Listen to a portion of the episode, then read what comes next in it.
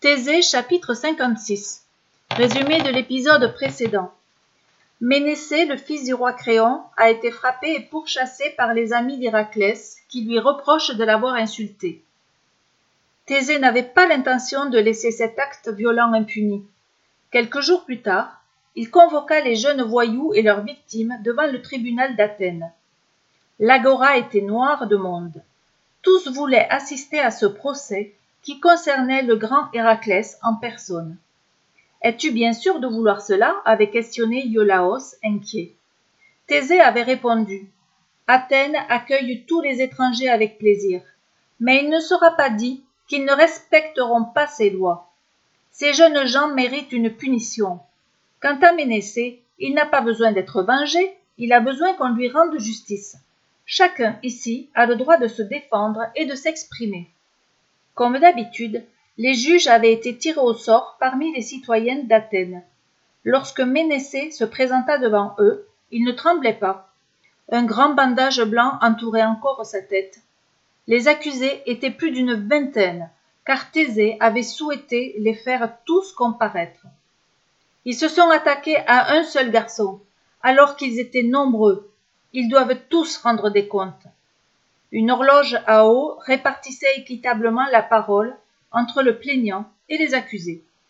Ménécée parla le premier. Nous savons tous qu'Héraclès a réussi sa neuvième épreuve. Il a bien ramené les bœufs de Gérion à son cousin Oristée. Je n'ai jamais contesté cela. Un murmure d'approbation parcourut l'assistance. Ces faits héroïques étaient connus de tous, car le récit des travaux d'Héraclès faisait le tour de la Grèce. J'ai juste dit qu'Héraclès n'a pas agi seul, contrairement à ce qu'il affirme. Il a eu besoin de l'aide du dieu Hermès.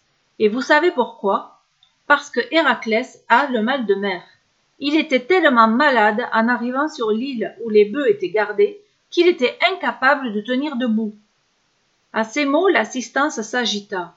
Des oh et des ah choqués fusèrent des quatre coins du tribunal. L'un des juges demanda le silence. L'horloge à eau indiquait que la parole était aux accusés. Le jeune homme qui prit alors la parole avait le crâne rasé. C'est indigne de prétendre que le grand Héraclès était malade. C'est indigne de raconter qu'il s'est fait aider par un dieu. Il est un demi-dieu lui-même. C'est l'homme le plus fort du monde. Il n'a besoin de personne. Ce débain cherche à le salir. Nous ne pouvions pas laisser ces insultes impunies. Celui qui cherchait à ressembler à Héraclès se leva à son tour et dit Héraclès a tué net d'un coup de massue le chien à deux têtes, Orthros, qui gardait le troupeau. Il a achevé leur berger, Eurytion, de la même manière. Il a également transpercé de ses flèches le gérant Gérion, venu lui-même à la rescousse de ses bêtes. Et il a aussi blessé la déesse Héra dans la bataille. C'est cela la vérité. Ménécée bondit. Mais je ne conteste pas du tout cela. Je dis seulement qu'il est arrivé sur l'île en piteux état, et que ces faits héroïques, il les a accomplis grâce à l'aide d'un dieu. Un brouhaha a empli la salle. Les juges avaient besoin d'y voir clair. Ils demandèrent la comparution d'Héraclès en personne. Le procès fut suspendu le temps que l'on trouve Héraclès. Iolaos s'inquiétait. Comment Héraclès allait-il réagir? Mais que redoutes-tu? demanda Thésée. Son orgueil, marmonna Iolaos. S'il est suivi par cette bande de voyous qui l'idolâtrent, c'est bien de sa faute, non? Tu as raison, répondit Thésée. Mais Héraclès n'est pas méchant. Lorsque le procès reprit, l'assistance était encore plus nombreuse. On se bousculait dans l'agora. Tout le monde voulait entendre la version d'Héraclès. À son arrivée, quelques bravos se firent entendre, mais le héros fit semblant de ne pas les remarquer pas plus qu'il n'accorda d'attention à sa bande d'amis sur le banc des accusés. Il fixait le bandeau entourant la tête de Ménécée, comme hypnotisé. Et c'est d'une voix hésitante qu'il annonça. Je viens d'apprendre ce qui s'est passé et j'en suis désolé. Je ne sais que trop où peuvent conduire les excès de violence. Je condamne complètement ces débordements. Une ovation accueillit ces propos. Thésée et Iolaos échangèrent un regard soulagé. Les juges, eux, en voulaient plus. Mais que s'est-il réellement passé lorsque tu es allé chercher les bœufs de Gérion?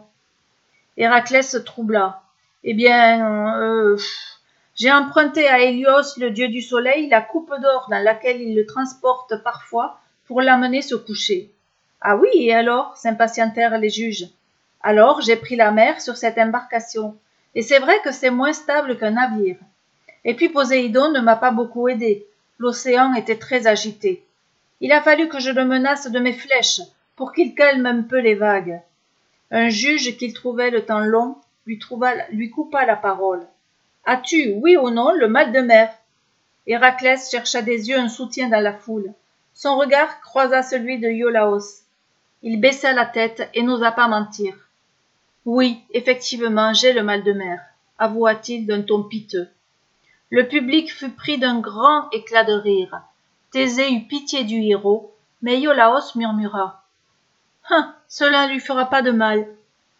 À la fin du procès, Héraclès reconnut publiquement que sans l'intervention du dieu Hermès, il aurait été bien trop mal en point pour réussir quoi que ce soit. C'était bien le dieu qui avait dirigé sa massue et ses flèches. Lorsque les jurés votèrent la sanction, c'est à l'unanimité que les jeunes voyous furent jugés coupables et condamnés.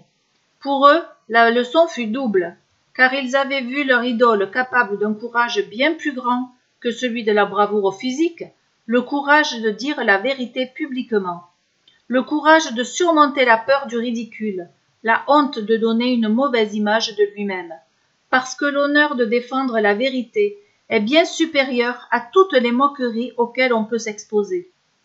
Les jeunes voyous en nourrirent une admiration plus forte encore pour Héraclès. J'ai une dernière question, dit Thésée à Iolaos. Comment Ménécée était-il au courant de ces événements? Ah, il faut croire que le dieu Hermès fait des confidences à certains humains, répondit Iolaos en souriant. À suivre.